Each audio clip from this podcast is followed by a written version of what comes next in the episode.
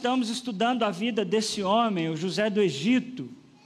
Estamos, a semana a semana, passando pelos capítulos do livro do Gênesis e percebendo uma coisa que nós já temos conversado nessa série chamada Injusto, quando coisas ruins acontecem com quem, gente?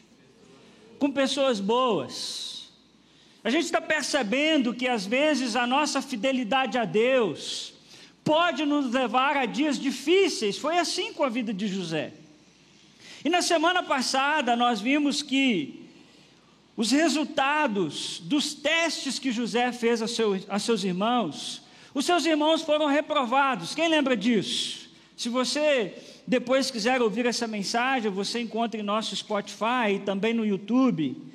Mas nós vimos que os irmãos de José, sem saber que José havia se tornado o grande nome do Egito, abaixo de Faraó, foram ao Egito buscar comida. Sem saber que era José, porque já se passaram ali pelo menos 30 anos que eles haviam vendido José como escravo ao Egito.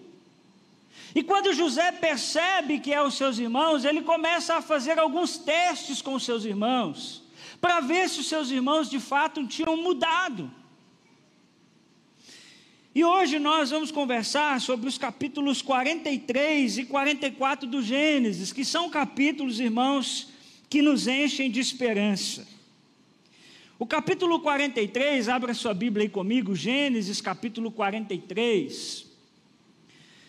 E eu quero ler com você os versículos 1 e 2 de Gênesis 43.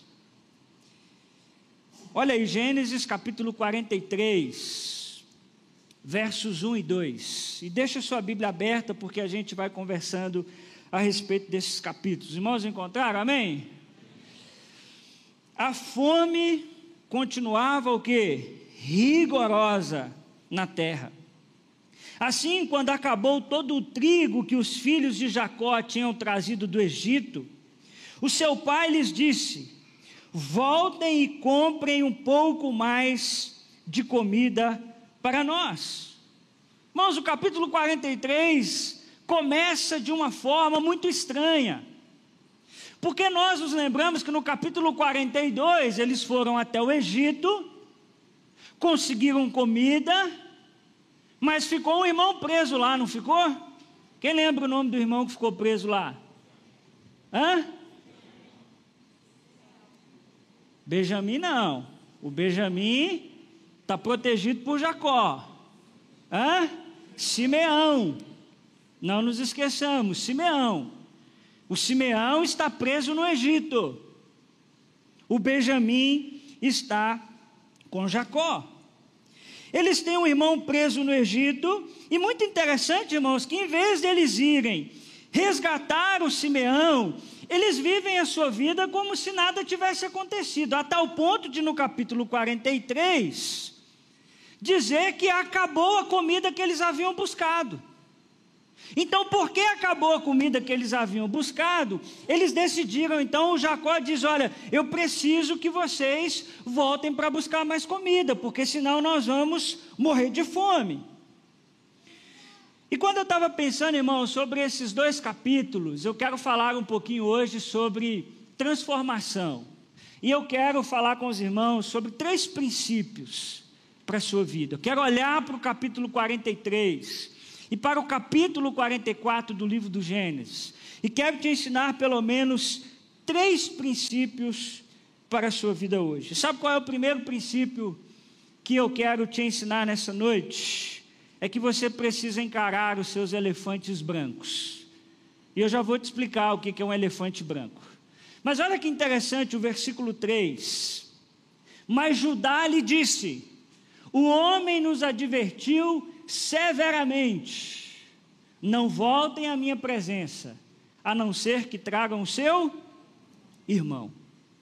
Bom, irmãos, no capítulo 43, 1 e 2, aí como nós lemos, acabou o alimento que havia, eles haviam trazido do Egito, e quando a fome apertou mais uma vez, o Jacó ordena aos seus filhos que vá buscar comida. Mas Judá se levanta e diz assim: então, papai, não dá para a gente ir buscar comida, porque se a gente for buscar comida, o grande rei que está sobre o Egito, ele não vai dar comida para nós, porque ele já nos disse, ele já nos avisou que não era para nós chegarmos lá sem quem, gente? Quem que eles tinham que levar? O Benjamim. Então Judá se levanta e diz: Papai, não tem jeito de nós fazermos isso. Agora, irmãos, eles são obrigados a lidar com os seus elefantes brancos. Aquela família tinha alguns assuntos que ninguém mexia. Primeiro assunto, a possível morte de José. Lembra? Eles não sabem se José está morto, se José está vivo. Porque o que, que eles fizeram com José? Venderam ele como? Escravo. Depois disso, eles não têm mais notícia de José. Mas uma coisa que me chama a atenção é: esse pessoal não conversava sobre isso. Parece que é um assunto que eles não tocavam. Tem um outro elefante branco nessa família. O favoritismo agora de quem? De Benjamim.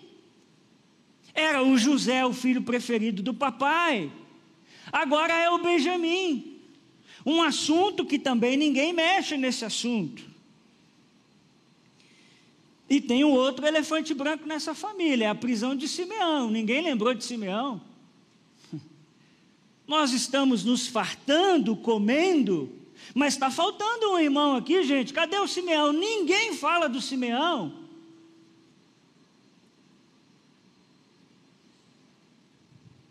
Você sabe que essa expressão elefante branco, você já ouviu falar essa expressão? Elefante branco. Você já teve a curiosidade de pesquisar de onde vem essa expressão elefante branco? Quem não sabe? Quem sabe? E tem a maioria não levanta a mão, o que, que é isso? Quem não sabe? Quem sabe? Então a maioria não sabe. Eu vou contar. Tem algumas algumas histórias sobre o elefante branco. Eu não achei uma só, não. Mas a que eu achei diz que isso teve origem ah, na Ásia, no Sião. E, e, e essa história conta que o rei dava um elefante branco para algumas famílias. Eu encontrei gente que diz assim: o rei dava um elefante branco como honra. E eu encontrei gente que disse: não, na verdade o rei era mais sacana. Quando ele queria punir alguém, ele dava um elefante branco. Então você tem essas duas histórias. Então, o elefante branco, ele era considerado como algo sagrado. Então, quando alguém recebia um elefante branco, ele não podia se desvencilhar daquele elefante branco. Só que era algo que tinha um custo altíssimo para as famílias. Então, pouquíssimas, pouquíssimas famílias conseguiam manter um elefante branco. Mas como é que agora a gente sai fora do elefante branco? Foi o rei que deu. O rei deu uma coisa que é sagrada. Então, essas famílias tinham um elefante branco, mas elas não falavam sobre isso. Por isso que a gente fala, tem um elefante branco lá em casa. O que é o elefante branco? É um assunto que a gente não fala muito, sabe como é que é? A gente sabe que se começar a conversar daquele negócio, vai dar problema. Então o problema está lá, a despesa do elefante branco está lá, nós não temos dinheiro para mantê-lo, mas nós fingimos que nada está acontecendo. E sabe, irmãos, que ao longo da vida nós vamos acumulando os nossos elefantes brancos. Eu tenho elefantes brancos e você tem elefantes brancos. Nós vamos acumulando os nossos traumas, nós vamos acumulando as nossas crises, nós vamos acumulando os nossos problemas, mas muitas vezes nós fingimos que tudo isso não existe. A gente passa pela sala da nossa casa e o elefante branco está lá, mas nós fingimos que não tem um elefante branco ali. Isso é coisa da minha cabeça. Vocês já viveram isso ou não? Nós fingimos que nada está acontecendo, mas sabe qual é o problema? é que um dia a gente vai ter que mexer com o elefante branco. E são os elefantes brancos, irmãos, que atrapalham a maioria das nossas relações. Um casal está com problema, mas eles não conversam sobre isso. O elefante está lá, o incômodo está lá, mas eles não conversam sobre isso. O elefante branco está nas nossas relações de trabalho. Eu começo a ter um problema com o meu colega de trabalho, mas eu não mexo com esse elefante branco. E isso vai acumulando. Eu vou pegando a palavra que está na moda hoje, eu vou pegando ranço. Mas o elefante está lá, nós não vamos conversar sobre isso. O elefante branco está presente na vida de pais que percebem desvios no caráter dos seus filhos, mas não corrigem os seus filhos e não chamam os seus filhos para conversar. Você conhece pai assim que o filho está todo errado, mas você conversa com esse pai, parece que o menino é um santo. Você já viveu essa experiência? Que o pai começa a falar e você pensa assim: não, isso aí não é o filho que eu conheço, não. Filho que eu conheço é outro. Por quê? Porque o elefante branco está lá. Filhos que nutrem mágoa dos seus pais, mas não tratam esse problema, o elefante está lá. O papai me causa dor, eu tenho raiva, eu tenho ódio, mas eu finjo que nada está acontecendo. Mas irmão, saiba de uma coisa: um dia o elefante branco tem que ser retirado. Um dia o elefante branco vai ter que ser encarado. Então, você quer uma dica para essa noite? Não permita que os elefantes brancos se acumulem sobre a sua vida, porque isso atrapalha as nossas relações. Aprenda a resolver os problemas que você tem em seu casamento. Olhe nos olhos e diga: meu bem, precisamos ajustar. Meu bem, precisamos falar sobre isso. Chame os seus filhos e diga: filho, nós precisamos conversar. Tem algo que você está fazendo que não está correto. A coragem de olhar para alguém a quem trabalhamos todos os dias e dizer: Fulano, precisamos realinhar. Não está legal tem um problema aqui entre nós, que nós estamos fingindo que ele não existe. Irmãos, eu quero te perguntar nessa noite: quais são os elefantes brancos da sua vida? Muitas vezes nós vivemos como a família de Jacó, tem o problema do Simeão, não vamos falar sobre isso. Tem o problema do favoritismo do Benjamim, não vamos falar sobre isso. E nós vamos acumulando problemas. Quais são os problemas que estão minando a sua saúde mental? E você está fingindo que eles não estão lá. Tenha a coragem de encarar os seus elefantes brancos. Pastor, isso é difícil, irmãos, é difícil demais. Alguns elefantes precisam de terapia. Precisamos parar com o nosso preconceito de terapia. Você está com uma dor na articulação, você vai aonde? Como é que é o médico que você vai? Quebrou o pé. Onde você vai? Ortopedista. Seu dente começou a doer. Onde você vai? Dentista. Está com um problema emocional. Vou orar. Não, irmão, tem coisa que é psicólogo, terapia. São traumas, são crises profundas em nossa alma, que nós precisamos de ajuda, elefantes brancos em nossa alma, em nossa vida, que nós vamos precisar de ajuda. Então tenha a coragem de encarar os seus elefantes brancos. Amém, gente? Vocês estão aí?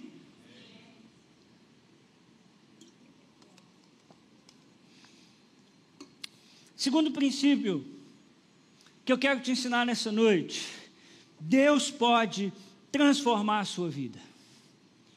Deus pode mudar a sua história.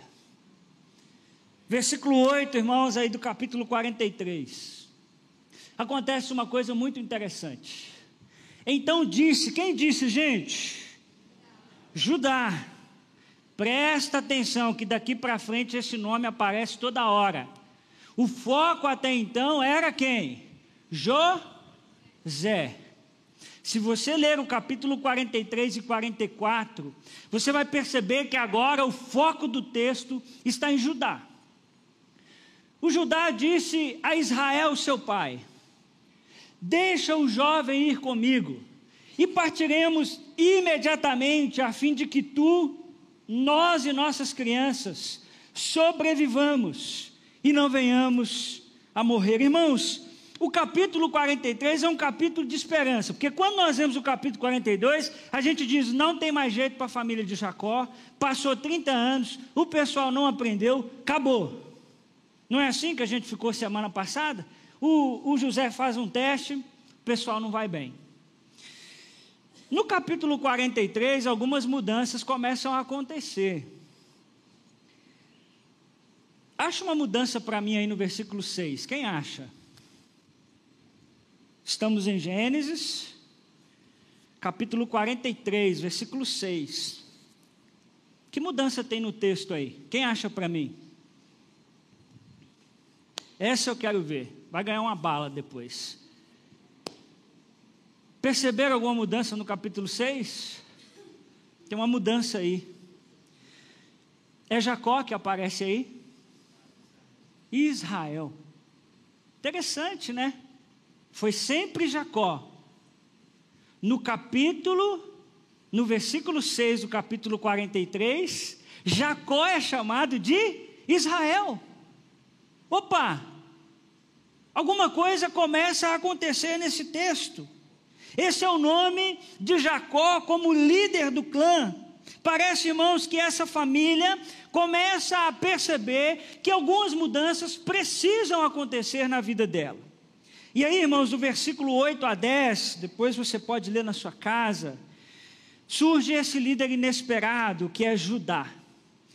E Judá, irmãos, se coloca como responsável por levar Benjamim e resgatar Simeão. Que interessante, Judá diz assim: Papai Jacó, deixa comigo, deixa comigo.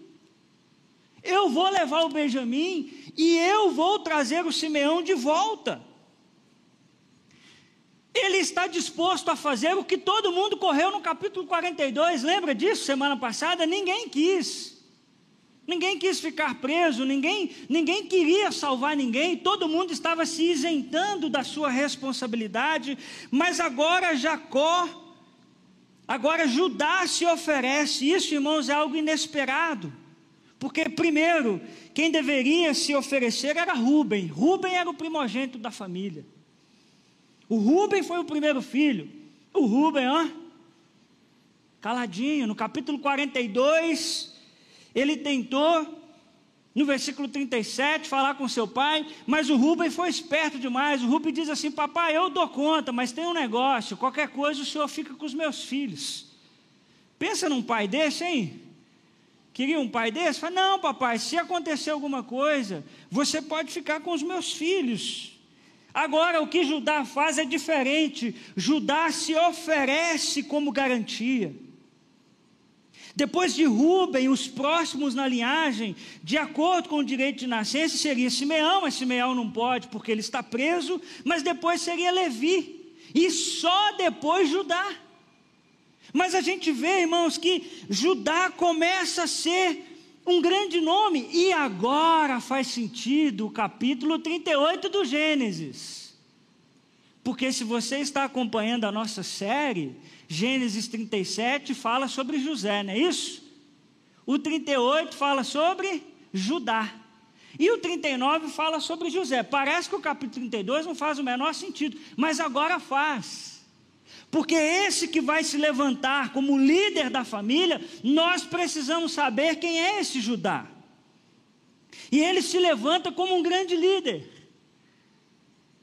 E lá em Apocalipse, nós ouvimos falar que Jesus o Cristo é o leão da tribo de Judá. Claro que precisa de Gênesis 38. Quem é esse Judá? Atrapalhado, que se casou com uma cananeia, que casou com alguém que começa uma família extremamente disfuncional, mas é esse que a graça de Deus vai dizer: é de você que vem o descendente, é de você que vem o Messias. Que coisa linda, irmãos! E Judá agora vai conduzir a sua família para que passe nos testes que eles fracassaram na semana passada. Preste muita atenção. Dos versículos 11 a 14, Israel, que é Jacó, finalmente concorda que eles possam ir buscar o Simeão. E com isso eles, ele autorizou que levassem o Benjamim. E Jacó dá mais ordem, diz: e vocês devolvam a prata que vocês trouxeram da outra vez. Lembra que veio uma prata dentro do, dentro do saco de cereais? O Jacó diz: agora vocês devolvam, levem isso para lá. E aí, irmãos, no versículo 14, o Jacó diz uma coisa muito interessante. O Jacó Israel diz assim: que o Deus, quem gente? Todo-Poderoso, lhes conceda o que? Misericórdia diante daquele homem, para que ele permita que o seu outro irmão e Benjamim voltem com vocês. Quanto a mim, se ficar sem filhos, sem filhos, ficarei. Tem uma mudança aqui no coração de Jacó? Total. O Jacó decide pôr a sua esperança no Deus Todo-Poderoso. Opa, Deus está fazendo algo nessa família. O Judá se levantou. O Jacó diz: Nós precisamos confiar em Deus. Pode ir lá, vá buscar o Simeão. Pode levar o Benjamim, porque se eu ficar sem filhos, sem filhos eu ficarei. Deus está no controle da história. Que coisa maravilhosa, irmãos. E aí no versículo 15, eles chegam ao Egito pela segunda vez. E então os homens desceram ao Egito, levando o presente, prata em dobro, e Benjamim, e foram à presença de, de José. Olha, três mudanças pelo menos. José, primeiro, pôde perceber que os seus irmãos não estavam mentindo, sim ou não? Quando ele viu o Benjamim, ele falou assim: opa, o pessoal não está mentindo. Eles tinham me falado que o Benjamim está vivo e realmente ele está. Segunda mudança, o Jacó agora confia nos meninos. Ele agora é capaz de olhar para os seus filhos e dizer: Vão, meus filhos. Bom, Jacó podia ter acompanhado os seus filhos na viagem, por mais que ele fosse idoso, mas ele poderia ter dito: Não, eu vou com vocês, eu não sei se vocês vão fazer o que eu estou dizendo para vocês fazerem. Ou ele poderia dizer: não, não, vocês vão ficar aqui, eu vou lá, eu não confio em vocês. Mas não, ele confia em seus filhos. E terceiro, o Benjamim confiou em seus irmãos, algo está acontecendo nessa família. E aí, irmãos, dos versículos 16 a 25, nós temos uma outra mudança. Quando José viu que Benjamim estava vivo, ele pede aos seus servos o seguinte: olha, leve esses homens para almoçar em minha casa. Eu vou almoçar com eles hoje. E enquanto José não chegava para o almoço, os seus irmãos começaram a ficar com medo. E eles fizeram de tudo para entregar a prata em dobro que eles haviam levado. E eles começam a conversar com o servo de José, dizendo: Olha, eu trouxe aqui, da outra vez a gente levou uma prata a mais, mas nós gostaríamos de devolver. E aí no versículo 24 acontece algo importante: o Simeão é liberto da prisão. José manda soltar o Simeão da prisão.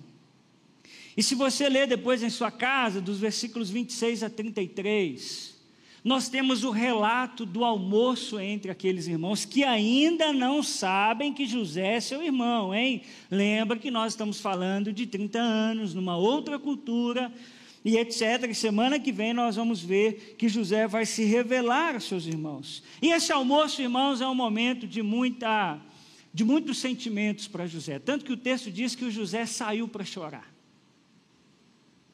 Quando ele viu, ele sai para chorar. Mas, irmãos, acontece uma coisa muito interessante. Na hora de servir a comida, o José coloca os seus irmãos sentadinhos por idade, do mais velho ao mais novo. E na hora de servir a porção do Benjamim, o José manda colocar cinco vezes mais. Pergunta: se você fosse os irmãos de José, você não ficaria encabulado com isso, não? Como é que ele sabe as nossas idades? Como é que esse grande rei aqui do Egito,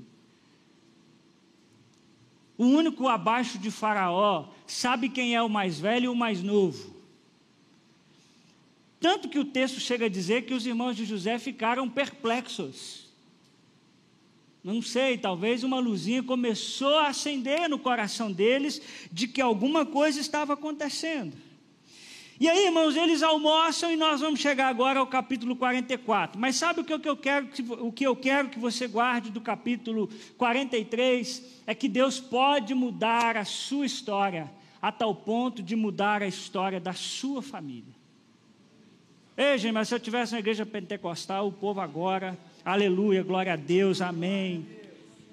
Você não crê nisso aqui, não, gente? Deus pode mudar sua história a tal ponto de mudar a história da sua família, porque é isso que está acontecendo com a família de Jacó.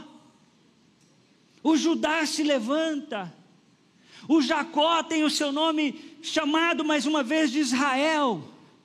E algo começa a acontecer, um movimento começa a acontecer nessa família. Mas é necessário, irmãos, que nós nos levantemos como um servo fiel. Ô irmãos, deixa eu te dizer uma coisa. Deus precisa de pessoas como Judá, que se colocam na brecha pela sua família. Ô gente, deixa eu dizer uma coisa: nós estamos vivendo um tempo muito difícil espiritualmente, mas muito difícil. Eu nunca vi tanta gente desanimada como eu estou vendo hoje.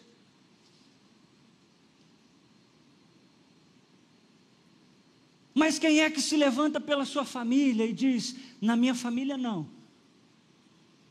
Eu não vou desistir, eu não vou desanimar. Agora, o que, que eu vejo? O filho desanima, o pai desanima, o pai desanima, o filho desanima. Não, irmãos, alguém precisa se levantar e dizer: Deus, o Senhor precisa mudar a minha história, a tal ponto de mudar a história da minha família. Alguém que se levanta e diga: O meu cônjuge está desanimado, Senhor, mas eu não posso desanimar, me fortalece. Meus meninos estão desanimados, Senhor, mas eu não posso desanimar. Nós precisamos, irmãos, que alguém se levante em nossas famílias e se coloque na brecha pela sua família, se coloque na brecha da oração pela sua família. Mas nós muitas vezes permitimos que o desânimo alcance todo mundo. Ah, Fulano não está querendo, eu não quero também. Não, meu irmão, se levante e diga: Senhor, se o Senhor precisar de um Judá, o Senhor conta comigo.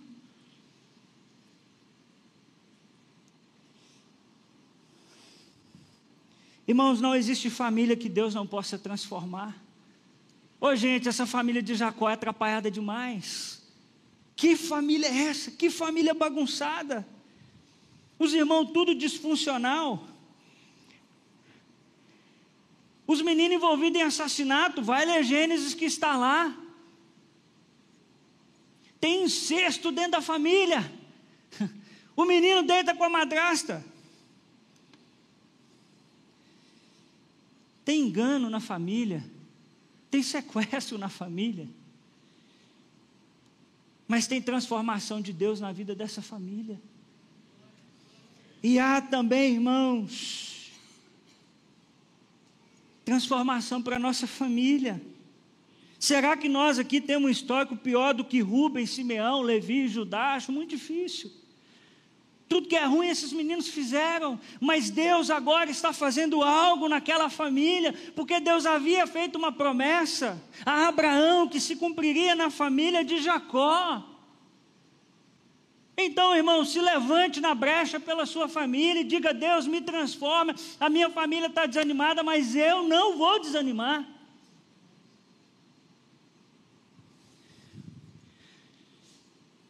Terceiro princípio: que eu queria te lembrar para a sua vida nessa noite. Você não está sozinho nessa missão. Essa missão de conduzir a sua família a Cristo.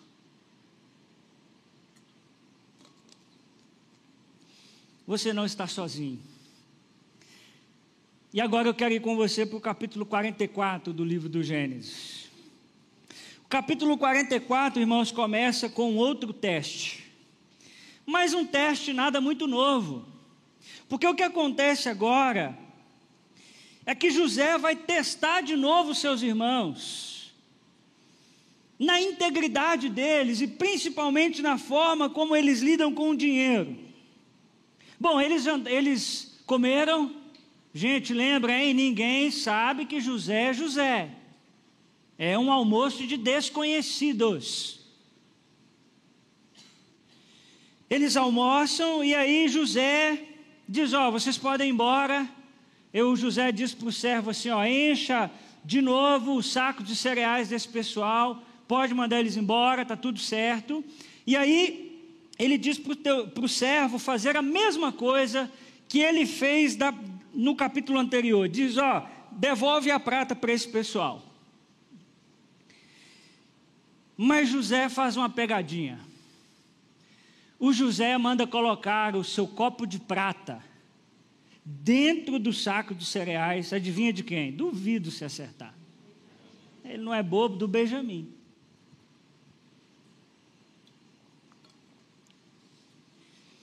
E aí o, texto diz que os filhos de Jacó, eles não estavam muito longe da cidade, aí o José diz para o mordomo assim: agora você vai atrás deles. E você vai perguntar para eles: quem é que roubou o meu copo de prata? E aí o José, o, o, o servo, vai atrás dos filhos de Jacó, lembre-se, eles estão voltando para a terra de Canaã. E aí, quando eles viram o mordomo né, do primeiro-ministro, que é o José, eles ficaram surpresos.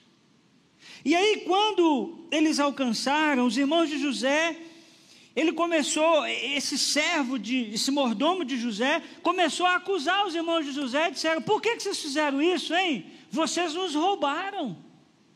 Mas que coisa feia. Alguém roubou José. Ele dá uma de desentendido, ele está sabendo, foi ele que colocou o negócio lá. E aí ele dá uma de desentendido. E aí os irmãos de José começam a não entender aquilo, eles negam essa acusação.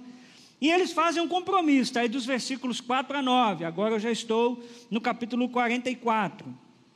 Eles dizem o seguinte: se isso for verdade, quem pegou o copo de prata do, do José lá, do, não é do José, né? Do, do como é que é o nome dele? Zafenate Paneia. É isso, né? Quem pegou lá o negócio do, do, do ministro lá, vai fazer o seguinte: ele vai ser morto. E todos nós aqui vamos ser escravos. Pergunta: tem mudança nessa família ou não tem? Porque alguém se levanta e diz assim: o que, que, é isso, rapaz? Nós não somos disso, não. Está pensando o quê? Nós somos honestos. Quem fez isso, você pode mandar ser escravo. Quem fez isso, na verdade, você pode mandar matar. E todos nós, outros irmãos, vamos ser escravos. Nós temos certeza que ninguém fez isso. E aí o servo de José diz: Não, então melhor, eu vou fazer o seguinte: só quem roubou o copo de prata é que vai ser o escravo. E aí, dos versículos 10 a 12, as bagagens começam a ser inspecionadas, e claro, eles acharam na bagagem de Benjamim. E aí, dos versículos 13 a 29, acontece algo muito especial, né? Os irmãos, eles são apresentados a José mais uma vez.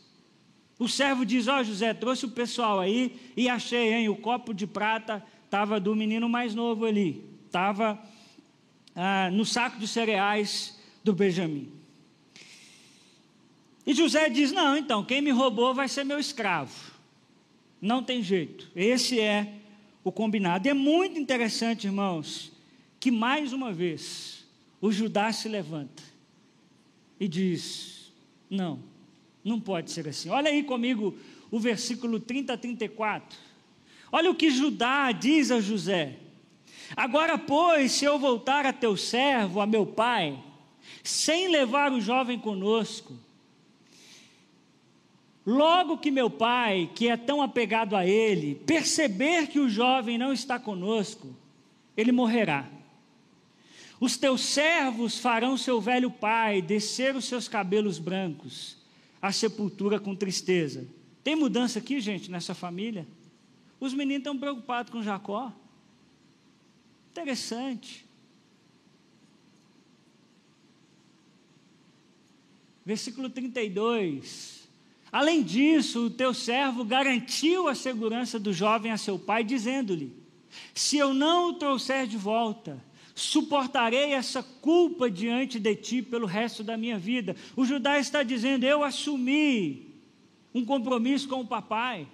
Eu disse para o papai que eu ficaria e pagaria qualquer preço no lugar do meu irmão. Olha o versículo 33. Por isso, agora te peço, por favor, deixa o teu servo ficar como escravo do meu senhor no lugar do jovem e permite que ele volte com seus irmãos. Como poderei eu voltar a meu pai sem levar o jovem comigo? Não, eu não posso ver o mal que sobreviria a meu pai. Que coisa linda, irmãos. Temos aqui um Judá que se preocupa em cumprir a promessa que fez a seu pai e se oferece em lugar de um irmão.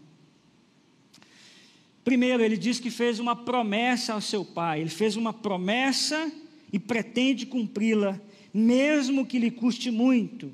Ele está preparado para perder tudo: família, casa, liberdade, para manter a promessa feita a seu pai. Deixa eu te dizer uma coisa: essa é a história do Evangelho. A história de alguém que se levanta e diz: se alguém tiver que pagar o preço, pago eu. Eu tenho um compromisso com o meu Pai. Essa é a história, irmãos, de Jesus Cristo. Olha o que João, capítulo 14, versículo 31, nos diz. Podemos ler esse texto juntos? Vamos juntos? Mas faço aquilo que o Pai me ordenou, para que o mundo saiba que eu amo o Pai. Judá está nos apontando Jesus Cristo, nosso Salvador. Judá transfere a sua culpa. Diz: não, o culpado não é Benjamim, não, o culpado sou eu. Você quer fazer alguma coisa? Faça comigo. Pergunta: não foi isso que Cristo fez por nós na cruz do Calvário?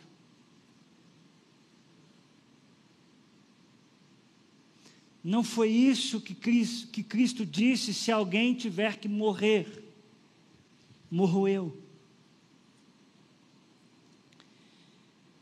Vamos ver juntos João 15, 13, gente, bem forte, vamos juntos. Ninguém tem maior amor do que aquele que dá a sua vida pelos seus amigos. Isso é a justificação. Quando Cristo pega toda a culpa que era nossa e a põe sobre os seus ombros. Marcos capítulo 10, versículo 45, diz que, pois nem mesmo o filho do homem veio para ser servido, mas para servir e dar a sua vida em resgate de muitos. Sabe o que eu quero te dizer nessa noite? Você não está sozinho. Cristo está em você. O leão da tribo de Judá venceu. O leão da tribo de Judá levou todas as nossas culpas. O pecado que era nosso, a culpa que era nossa. Ele diz: morro eu. Um Deus que prefere morrer a matar.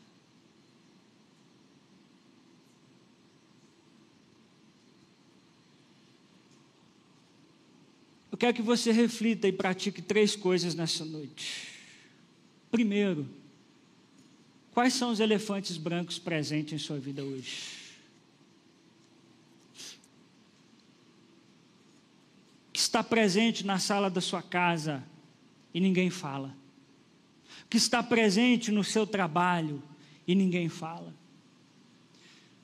Sabe outra coisa que eu queria? Peça a Deus que transforme a sua vida e da sua família. Ô gente, Deus quer dar um novo ânimo para a gente que está desanimado aqui hoje. Alguém precisa se levantar nessa família. Alguém precisa dizer: Eu não desanimo. Eu não paro. E uma terceira e última coisa: creia no sacrifício de Jesus Cristo na cruz. Ele morreu em seu lugar. Ele se entregou em seu lugar. A culpa que era sua foi colocada sobre ele. Nós vamos terminar nessa noite cantando uma canção que diz: Eu acredito em Jesus Cristo, eu acredito em Deus o Pai, eu acredito no Santo Espírito que nos vida nova traz. Que tal fazer essa confissão nessa noite? Que tal dizer, Jesus, eu creio em Ti? E essa música diz: nesses dias de desespero, incerteza e medo há. Verdade ou mentira, gente? Olha aqui, nesses dias de desespero, incerteza e medo há. Verdade ou mentira? Verdade, não é? Incertezas, medos. Mas essa canção diz: em uma salvação eu creio. Creio em ti. Creio em ti. Fique de pé. Vamos declarar isso nessa noite a Jesus Cristo, nosso Salvador, em nome de Jesus.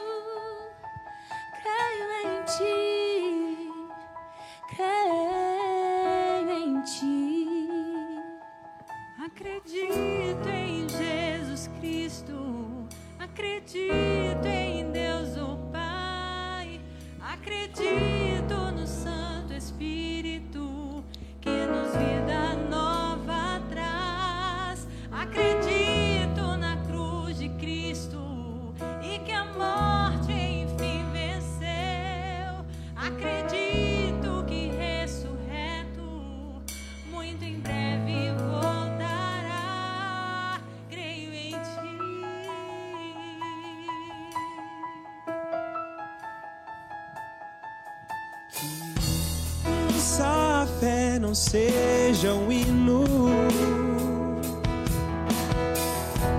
apenas notas em canções,